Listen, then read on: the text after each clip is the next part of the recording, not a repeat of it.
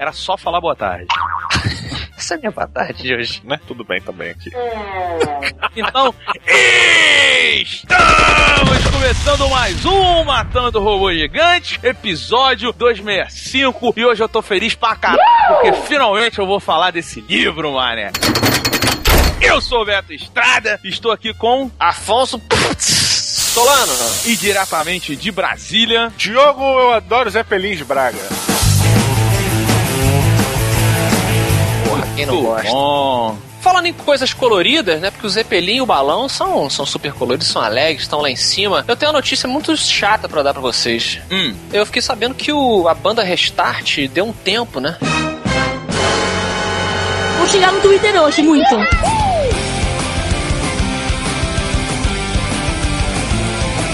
Ó, eu vou defender aqui. Eu não era o, não era o maior, nem talvez o melhor, nenhum fã do Restart assim. Mas devo dizer que o Restart foi um momento interessante na internet brasileira. É verdade. É o famoso puta falta de sacanagem veio do- de uma fã É do Restart. verdade. Porra, vou xingar muito no Twitter. O, o Restart Brasil definiu o Twitter Brasil. You have offended my family, and you have offended the Shaolin Temple. Peraí, aí, peraí. Eu- aí eu quero você entender, quero jogou a bola pra longe do estádio agora. Não, cara, ele simplesmente. A, a fã do Restart, ela definiu o que se deve, o que se mais faz no Twitter.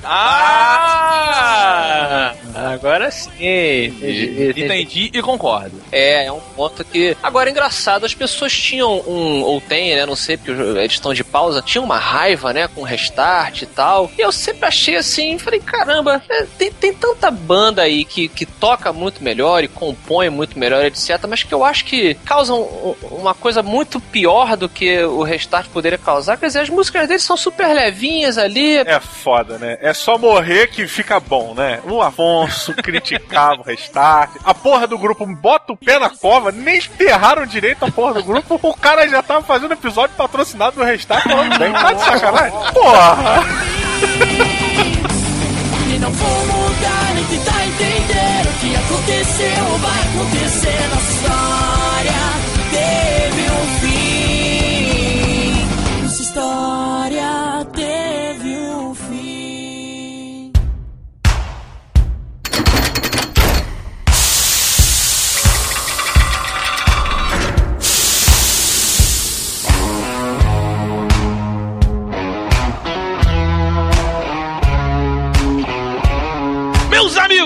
A literatura fantástica brasileira nunca mais será a mesma, rapaz. Porque chegaram zeppelins, máquinas e fumaça agora no Brasil. Porque a lição de anatomia do temível doutor Luizon, pausa para respirar.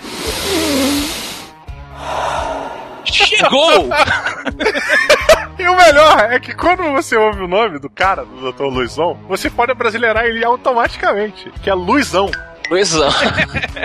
na série brasiliana Steampunk do autor Enéas Tavares, rapaz, que escreveu, na minha opinião, uma obra-prima, um livro espetacular que eu li com muito gosto e muita veemência, como bem sabe Afonso Solano, que me acompanhou nesta leitura em vários e vários aviões.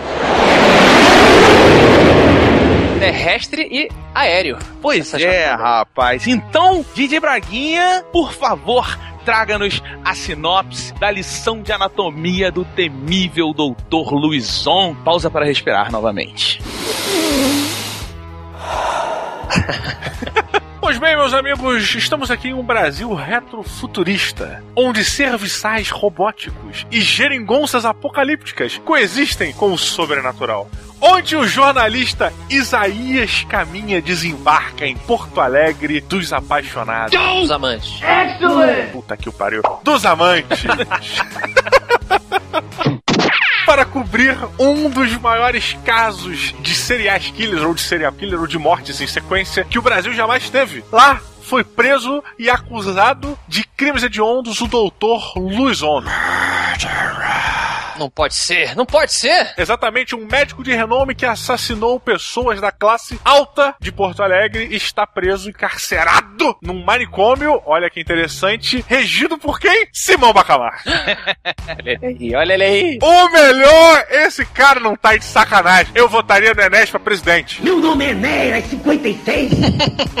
E aí, nosso querido Isaías, o jornalista Isaías também, conhecido no e doutor Isaías, ele se vê lá, ele chega, vai co- fazer uma matéria pro Jornal do Rio de Janeiro e de repente algo acontece que não podemos dizer. E ele se vê no meio de uma trama cheia de suspense e reviravoltas.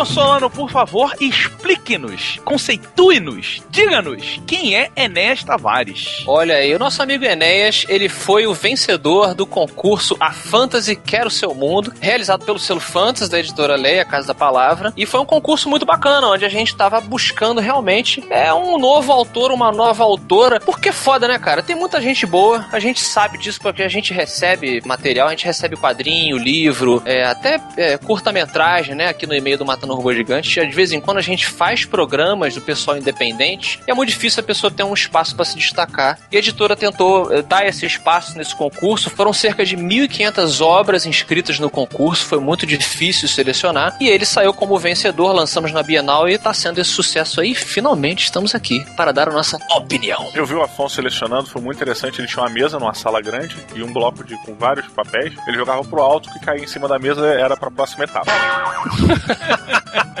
O processo complexo da editora Serra. Sacanagem, claro que não era assim. Isso é correção de concurso público. Roberto Duque Estrada, você que está com o coração aí saltando do seu peito para falar desse livro há muito tempo, ficou muito animado, porque é algo que fala muito com o Robertinho, com as suas raízes literárias, não é verdade? Eu quero saber o que que você achou então da lição de anatomia do temível Dr. Lewison. Cara, primeiro eu vou começar definindo que é um livro delicioso de se ler. Porque, além de ser uma história muito envolvente e contada de uma forma diferente do padrão que a gente vê, né? Porque um capítulo é um relatório, o outro capítulo são cartas. Então ele vai montando peças de um quebra-cabeça através de elementos de, um, de uma pesquisa, de uma investigação. E Isso. você vai sendo inserido ali, também descobrindo aos poucos quem é, na verdade, Doutor Luizon. Não, O grande lance é ele. O grande lance é ele na- na- no livro. Porque o livro passa por quatro momentos. Quatro ou três momentos. O primeiro, você tem o Isaías Caminha, que é o jornalista que vai investigar o caso. E aí ele dá a visão dele. Ou seja, é ele que tá narrando. No segundo momento, você tem o Simão Bacamarte, que é o dono lá do, do asilo lá de malucos. O alienista. É, que, o, que o, o- é o médico o renomado lá de Portugal, que fica dono do, do, do asilo que o cara tá, que o Dr. Luizão tá é, internado. Uhum. Então é a visão, a narrativa dele. Depois, ele, no terceiro momento do livro, ele faz uma situação onde você tem uma, uma troca de cartas, mensagens, gravações e a história é contada através disso. E, Diogo, só para as pessoas entenderem o que você tá falando, esses personagens, porque você falou Simão Bacamarte, pode ter gente que não conhece o Alienista, que é a obra Exato. do Machado de Assis. Esses personagens todos que complementam essa história, eles são retirados da literatura brasileira e de livros que tem muito a ver com o que está sendo contado ali e com o próprio estilo do Enéas, né? É, eu, eu fiquei muito na minha cabeça que esse livro é um livro de naturalismo fantástico, porque tem muito do naturalismo e tem muito da literatura fantástica, obviamente que os grandes personagens, na minha opinião, são aqueles tirados do Curtiço. Nossa, cara, isso temos ali dois grandes personagens dentro desse livro que são sensacionais. É maravilhoso. Então, assim, é, ele, ele pegou os personagens da literatura brasileira e uniu eles numa espécie de liga extraordinária. Exatamente. Não, numa espécie não. É uma, é uma referência direta. É a nossa Liga Extraordinária. É, é a nossa referência. Ele fala isso. Eu assisti uma entrevista do Enéas, cara, e ele deixou claro: ele falou, cara, isso é uma referência direta ao que lá fora as pessoas fazem já há muito tempo e a gente aqui nunca fez. Exatamente. É a celebração do herói nacional dentro de um cenário de ficção. O, o Enéas, ele é muito fã do Alan Moore, entre outras obras que ele, enfim, bebeu aí na sua composição, né, como escritor. E e- esse estilo do Alan Moore tá não somente realmente na, na- nessa estrutura à la Liga Extraordinária, mas na maneira de contar a história que a gente tá mostrando. Essa coisa de você mostrar um pedaço de uma carta, livros dentro de livros, etc. Isso é uma coisa que o próprio Alan Moore sempre se utilizou, né? Essa brincadeira dentro da outra brincadeira. E é legal também é, é, situar que, por exemplo, eu, quando as pessoas falam dos clássicos, né? Ah, E os clássicos? O que, que você acha dos clássicos e tal? Uma vez eu tava batendo um papo com o Eduardo Spor, até numa entrevista, e eles jogaram essa pergunta pra gente, e o Eduardo falou uma parada e falou: Cara, esse negócio de clássico é um negócio muito delicado, porque o que é clássico pra mim pode não ser clássico pra você. Isso não é certo nem errado, é só a maneira como o seu gosto foi construído. Então, por exemplo, eu. é, a gente tá citando aqui os personagens da literatura brasileira, entre aspas, clássicos, que eu, Afonso, não tive a paixão que o Beto teve na formação de literatura. As obras do Machado de Assis ou do Álvaro de Azevedo não foram clássicas pra mim. Eu não gostava. Eu me identificava muito mais com Júlio Verne. Pra mim, os clássicos foram Júlio Verne, Edgar Allan Poe, o próprio Bram Stoker, Lovecraft, Stephen King, Robert D. Howard, Rapidinho, a pergunta do amigo babaca. Tem algum brasileiro aí nessa história? Pedro Bandeira. Pedro, caraca! Pedro Bandeira, caraca, excelente. É, mas, nossa, mas, Afonso, aí, aí é uma parada que, assim, também, tipo, esses caras, eles nunca foram clássicos pra mim quando eu era criança. É um fato que quando eu entrei na faculdade de letras foi aonde eu descobri o real valor desses caras. E, assim, eu concordo com esse negócio de que clássico é é uma definição chata. Esse negócio de ter que sempre definir tudo é meio mala, né? Mas, assim, eles não são chamados clássicos à toa. Por exemplo, o Curtiço, você pode falar, pô, não tocou no meu coração. Mas ele iniciou um estilo de literatura, que é o, o naturalismo, que depois viria a dar base para as obras de Charles Darwin. você Claro, não pode claro. dizer que isso não é um clássico. É óbvio que esse cara do- fez isso do zero, ele fez um clássico. Sim, sim, o que eu tô dizendo é o seguinte: existe uma proximidade de, de certas obras que conversa com cada pessoa. Na verdade, eu citei isso pra dizer que, porque a pessoa tá ouvindo, ela pode falar assim: ah, mas eu, não, eu também nunca gostei de Machado de Assis, eu não sei quem é o, o Simão Bacamarte, ou blá blá blá. Eu tô dizendo pra você que tá pensando isso, que eu, que não tinha esse apreço por essas obras, me apaixonei pelo livro porque ele funciona mesmo sem você ter essa, essa grande paixão, por exemplo, que o Beto tem, entendeu? Eu tô abrindo o leque de identificação do livro pra mostrar que ele foi,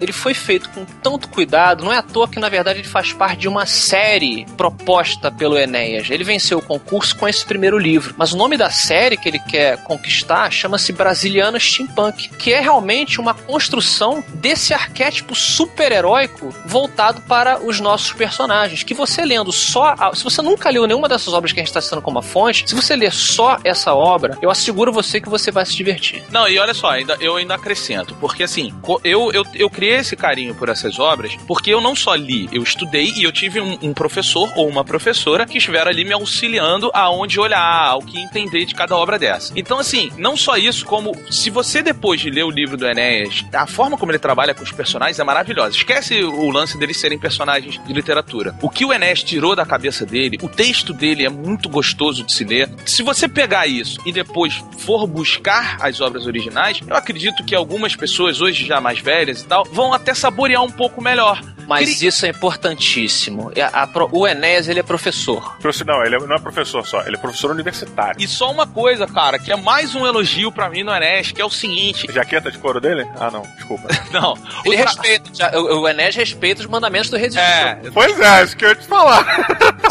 Não, mas é que assim, ele, além de tudo, o, pelo que parece, o grande trabalho da vida dele é num poeta chamado William Blake. Antes de William Blake, claro. Que, pra quem, quem é fã como eu de The Doors, é toda a base das letras do The Doors, das poesias do Jim Morrison, né? O Jim Morrison era apaixonado por William Blake e basicamente buscou toda a inspiração dele ali. As portas da percepção e aquela coisa toda. Então, assim, o Enéas, ele traz uma carga que tá rodeando todo mundo o tempo todo, mas ele conseguiu dizer de uma forma que é muito gostosa de se ler, sabe? Eu citei ele ser professor porque parte do, do intuito dele com essa série é exatamente evitar o que aconteceu com muitos jovens que, por serem apresentados a um material muito denso para aquele determinado momento na vida cultural delas, né? Você, você ser obrigado, e digo obrigado porque nós realmente éramos obrigados, né? Até hoje, até hoje o, o- o ensino bota livros chatos pra criança ler. Exato, você ler o Curtiço adulto, quando você tem a idade que é obrigado a ter, você não vai absorver, a maioria das vezes. Na maioria não, você não vai absorver. Vai, é, não vai. assim, sua grande. Exatamente. Você acaba criando uma ojeriza aquele tipo de literatura e às vezes você estraga o futuro da literatura para aquela criança, para aquele jovem. E o Nerd tem total ciência disso e um dos propósitos desse livro é exatamente criar esse interesse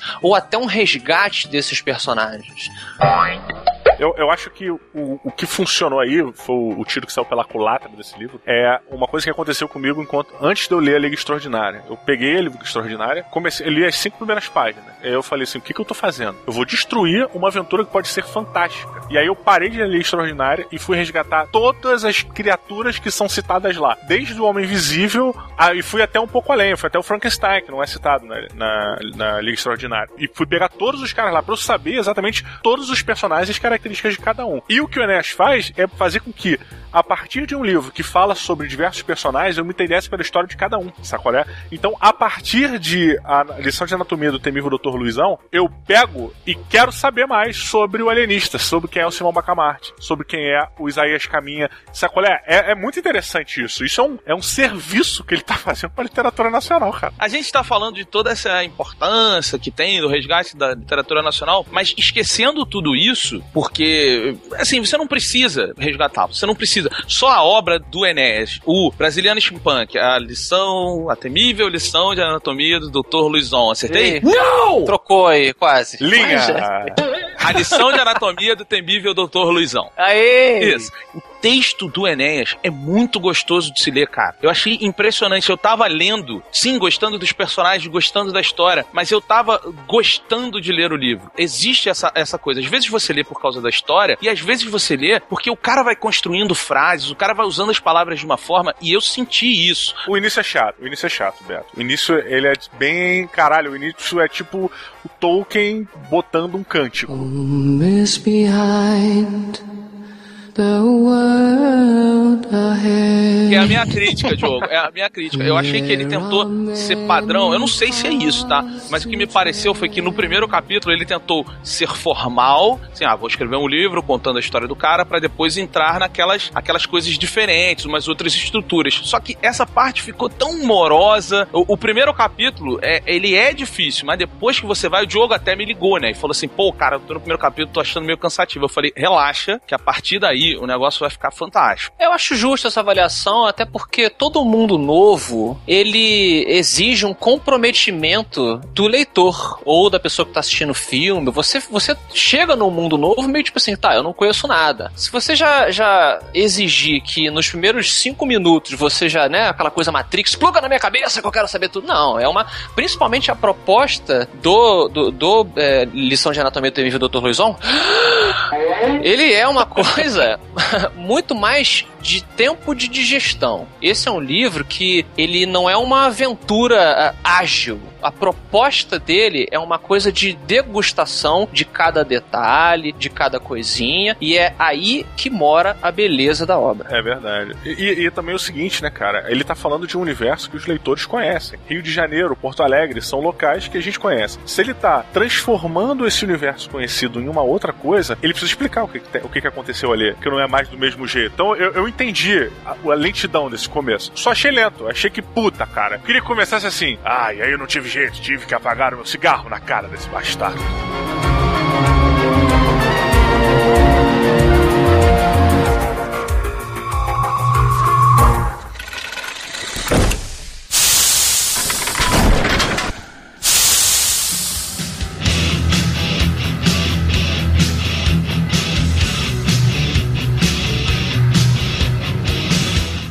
Afonso Solano, então, por favor, dê a sua nota de 0 a 5 robôs gigantes para a lição de anatomia do temível Dr. Luizão.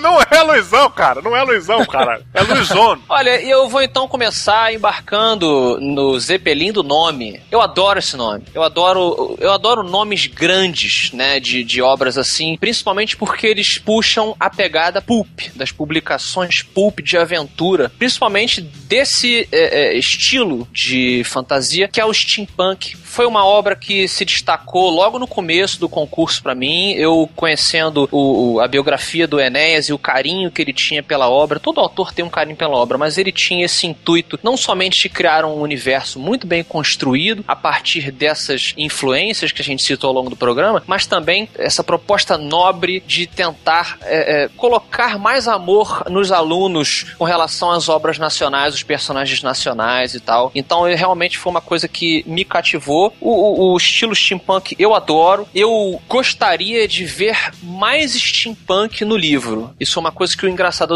falta. Eu entendo que ele é um pano de fundo e ele, eu entendo que ele é uma coisa é, que, que faz parte da normalidade. E eu acho que o primeiro capítulo do livro, que o Diogo até falou que, né, aquela construção mais lenta e tal, ele mostra bem que o steampunk faz parte da normalidade. É, é o dia a dia, né? Não é fan, o fantástico não é fantástico para as pessoas que me vivem nele. E, e, isso é bacana nos livros de fantasia, quando bem construído. E aqui eu acho que ficou assim. Mas eu não sei, eu senti falta de mais, sabe, uma coisa mais Bioshock. Bioshock é um bom exemplo de steampunk também, sabe? Uma, cadê os objetos? Tem, mas não sei, não sei. É, só entrando um pouco na sua nota, me permita discordar, porque eu, eu achei que no final ele explora o steampunk bem pra caramba, assim. Sim. Inclusive, eu não posso dar spoiler, mas a resolução final do livro ela é completamente steampunk. Sim, sim. O steampunk é o que eu digo, ele faz parte. E quando a gente coloca assim, ah, eu queria ter visto mais, eu acho que esse tipo de crítica, na verdade, ela mostra que você gostou tanto de alguma coisa que você queria ter visto mais. Então, é, é eu acho que é uma obra obra muito boa. Eu gosto muito de pensar que a pior coisa para um autor iniciante é ganhar uma nota perfeita em seu primeiro livro, porque isso cria uma responsabilidade imensa para as próximas obras. Você está dizendo que ele não tem nada a melhorar. Eu acho um desafio excelente você ter algo a melhorar na obra. Então eu dou 4.5 robôs gigantes para a excelente obra, que é a lição de anatomia do temível Dr. Luizon.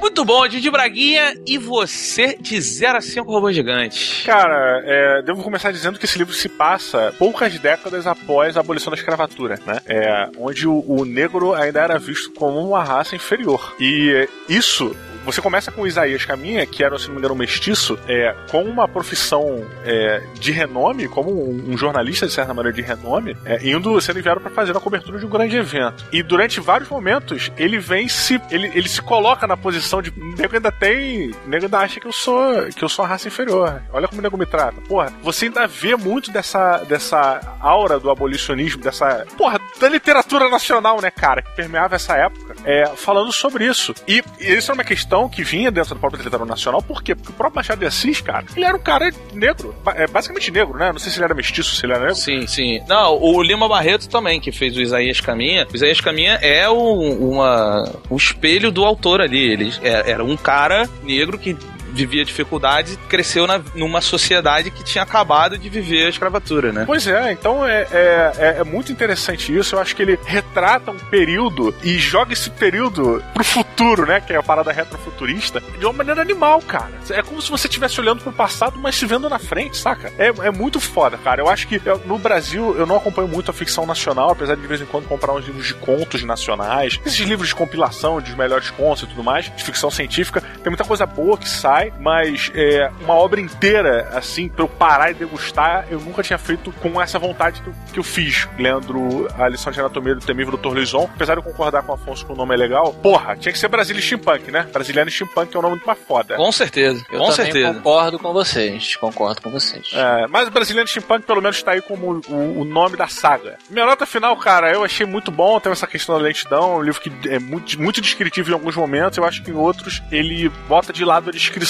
né? Pela, sei lá, pelo diálogo, para tipo, trazer outros elementos para reforçar a sua visão para outros lados, etc. Não, eu achei legal, mas eu senti falta de um pouco mais de agilidade. Eu queria mais ação. Concordo. Uhum. Saca? Então eu mas é uma crítica pueril pra ficar bonito, perto do que o livro, o livro é. Porque o livro é muito foda, cara. Muito foda mesmo. Assim, uma das, talvez melhores coisas que eu li no ano de 2015, mas é uma das coisas muito boas, cara. Uma das, posso dizer que entrou pro, pro meu top, top 20 aí dos melhores livros que eu já li. Então, eu dou 4.8 robôs gigantes.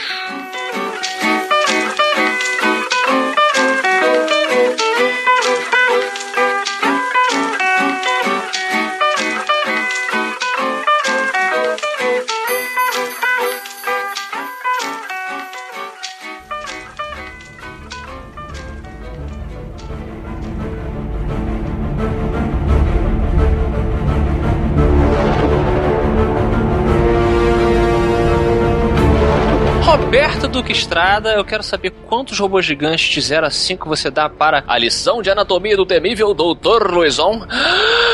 Começando, por favor, com uma nota especial sobre a grafia do livro. A grafia do livro? A maneira como o livro é escrito, as, as palavras. Não, eu não entendi por que, que ele fez isso. Eu achei completamente podia ser descartável essa parada. Ele, ele deixou algumas palavras com a grafia antiga, do português antigo, como por exemplo, fotografia, com PH, esse tipo de coisa. É, é maneiro porque te traz pra essa, pra essa época. Mas pra mim também não dificultou. Eu achei purpurina. Mas eu não achei, eu não disse que dificultou. Na verdade, eu, eu pedi pro Beto fazer uma nota em relação à grafia, porque eu apostei que ele teria gostado. Eu adorei. Eu, inclusive, foi uma, uma coisa que eu lutei pra manter da forma que o Enéas teve a intenção de manter.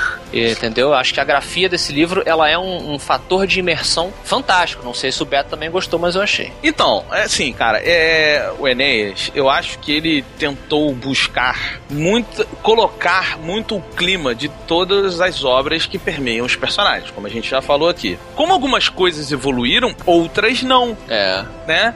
E é o que ele utilizou. E eu achei que isso deu um tom clássico ao livro dele. Sabe? Deu, deu uma quebra na forma quando você tá lendo, muito única, porque a gente não tá acostumado a ler coisas assim. É para mim, cara, essa parada da grafia, ela passou quase que despercebida. Se eu não tivesse lido no início do livro é, o, o disclaimer que ele fez, avisando que ele tinha sub- eh, mantido algumas coisas antigas e tal, eu passaria meio que direto, porque eu tava tão preocupado em saber o que, que acontecia, que o meu cérebro já fazia aquela associação. Sabe quando você embaralha o que tá no meio da palavra e deixa só o começo e o final? Eu ia lendo da velocidade tão rápida que eu queria saber o que, que tava acontecendo. Que eu falei, porra, foda-se,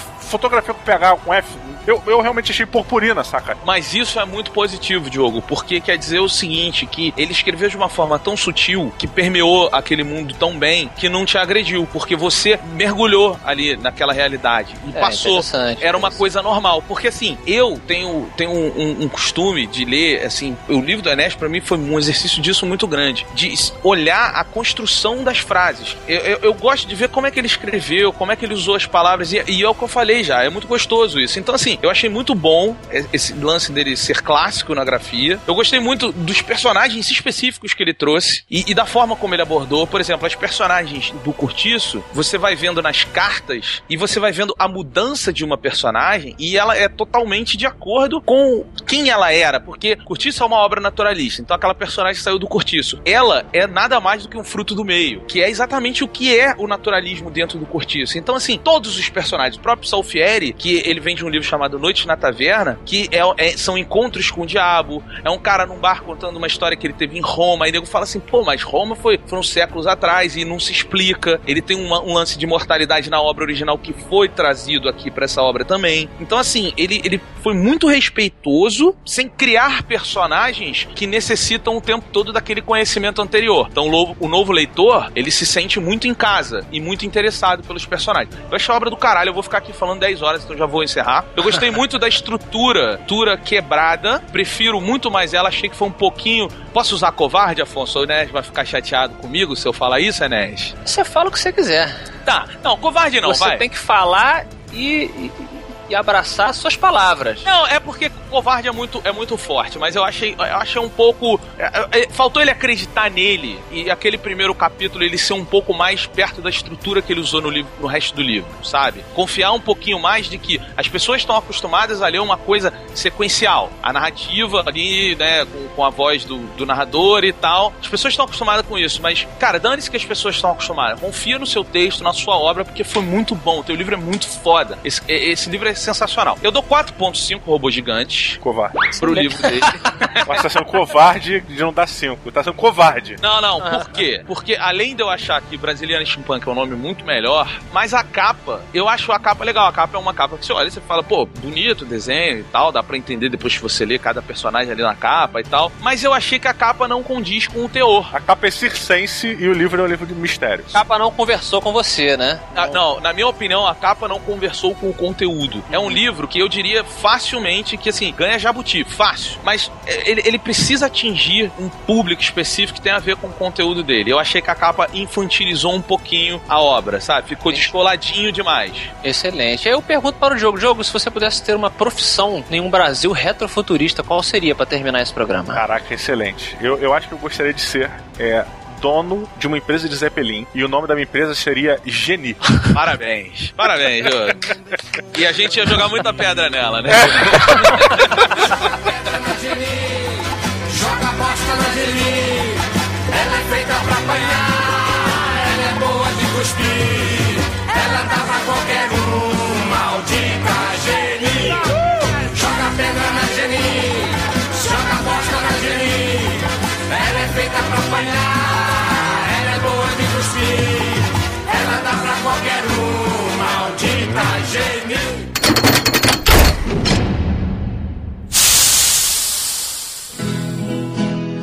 Eu estava no portão quando o carteiro passou, girou da correspondência uma carta e me entregou. Bom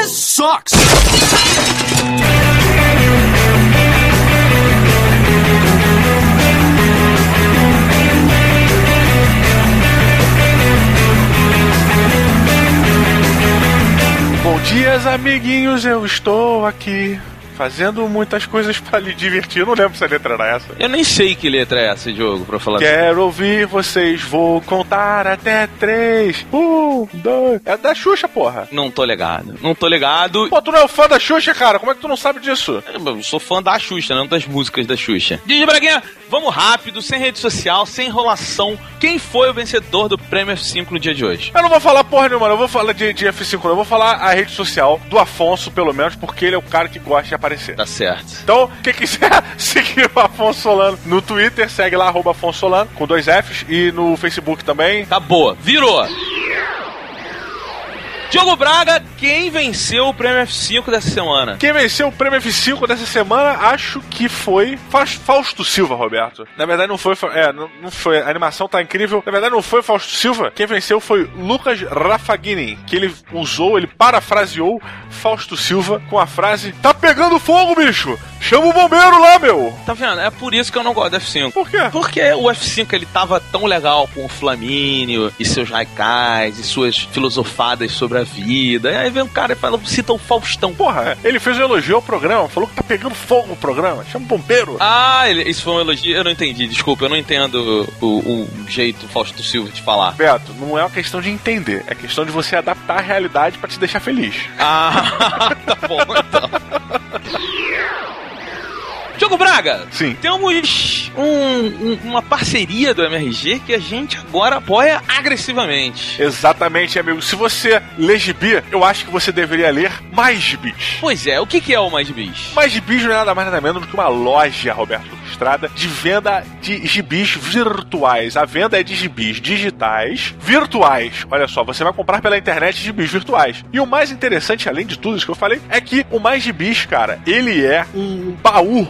Na verdade, um grande armário de coisas que você não acha no mercado com facilidade. E dá uma indicação, então, de um quadrinho do Mais Bis, que a pessoa que tá ouvindo agora vai entrar lá e vai pegar. Olha aí, eu vou dar a indicação preparando você para um futuro episódio. Feliz aniversário, minha amada. De Brão Barbosa, o grande autor de Jesus Rocks. É, se prepare para fugir de uma pessoa na rua, porque depois que você lê esse gibi, independente do Brão, você nunca mais vai olhar para ele com a mesma cara. Pode crer, pode crer. O, o Brão, o Brão tá surpreendendo. Falaremos em breve desta revista específica. Então, se você quiser, maisbis.com.br, vamos botar também o link já específico da revistinha do Brão para você pegar e você ler. É muito boa, já vou adiantando aqui que dou cinco robôs gigantes. Olha aí, muito Brão. Muito Brão. E digo por que lá na frente, tá bom, Didi? Falou, vira.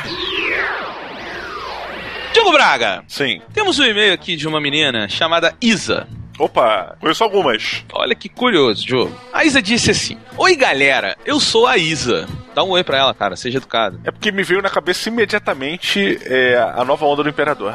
Tem a Isma. Sabe que na minha casa é uma briga, eu e a Duquesa, né? Porque eu adoro a nova onda do Imperador. Toda vez que eu tô final de semana, isso tem acontecido recentemente. Tô fazendo minha faxina, tranquilo, com a minha cervejinha, ouvindo meu samba. Aí é, a Duquesa fica puta, cara, porque ela vem, aí ela quer falar alguma coisa comigo, eu não ouço porque o som tá alto. Ela baixa o som do samba e ela começa a falar. E aí eu, tipo, semana passada eu fiquei calado, jogo. Esperei ela acabar de falar, falei, sabe que você cortou minha onda, né? E ninguém corta a onda do.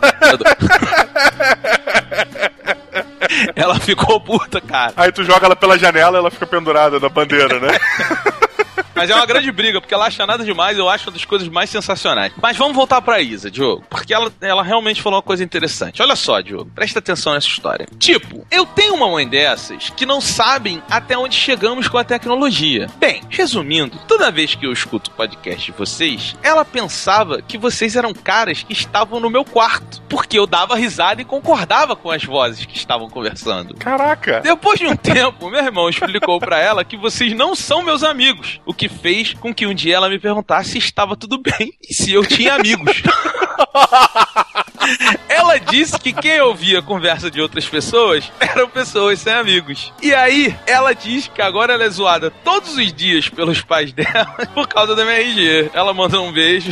Porra, ela mora. Vamos na casa dela, vamos fazer um lanche lá. Ela mora onde? Ah, não sei, ela não disse. Isa, diga pra gente, quem sabe um dia a gente pinta de surpresa pra nos apresentarmos pra sua mãe e falar: ó, nós somos sim amigos da Isa. Quem sabe o dia é o cacete. Eu, Isa, estou dizendo que a próxima vez que eu for a São Paulo, é, eu vou tentar muito abrir no buraco do que a gente estiver fazendo pra eu ir lanchar na sua casa com seus pais. Se você não morar longe pra caralho, tá? Se você morar longe pra caralho, a gente vai lanchar em algum restaurante perto. Ô Isa, eu, eu acho que o Diogo tá adivinhando que você mora em São Paulo, porque em nenhum momento no seu e-mail Ah, é? onde você mora.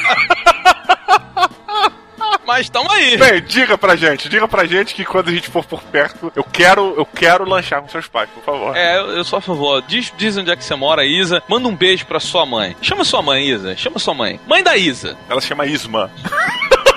Diogo, dá licença, você tá na frente da mãe da Isa, seja respeitoso, por favor. Desculpa, tudo bem, tia? Tudo bem? Tia, você vai chamar de tia? Claro, Beto, eu sou amigo da Isa. Então, tia, a gente sempre fala aqui através do computador porque nós somos seres virtuais, a gente não existe, na verdade. Não, a gente existe, cara, senão ela vai achar que a, que a filha dela é maluca. Não, a Isa não é maluca, ela tem amigos, mas é um novo mundo. Eu indico pra senhora um filme chamado Her, que mostra que as relações mudam com o tempo. Ah, Joaquim Fênix tá lambendo um celular. Pois é, então, eu- assim, eu, eu juro que a gente não vai pedir pra Isa lamber o computador. Eu prometo pra senhora, nós somos pessoas respeitosas. Será? Você faria isso, Isa? Diogo, você tem noção que você tá falando com a mãe da Isa? Mas ela tem que saber os amigos que a filha dela tem. Ela tem que saber que a filha não é maluca, mas ela tem que saber que a filha não toma boas decisões. Ela não é maluca? Tem duas pessoas conversando no computador, falando um monte de besteira e ela não é maluca? Bem, vamos deixar isso para o universo. Tá bom, Isa, eu acho que a gente estragou de vez a sua vida dentro de casa. Tá bom? Mas, mamãe da Isa, tô deixando claro, eu vou um dia aí provar que nós somos amigos da Isa e eu quero pudim. Só digo isso. Eu não posso glúten. Não, eu quero pudim, eu gosto de pudim. Minha parada é pudim. Cerveja e pudim, que bela combinação, hein? Olha aí. Mas eu tô, tô dizendo, um beijo pra mamãe da Isa, um beijo pra você, Isa, também. E um beijo, Diogo, para todas as pessoas que estão nos ouvindo, olha aí. Opa, é verdade, galera. Então até terça-feira que vem, um maravilhoso e um espetacular final de semana.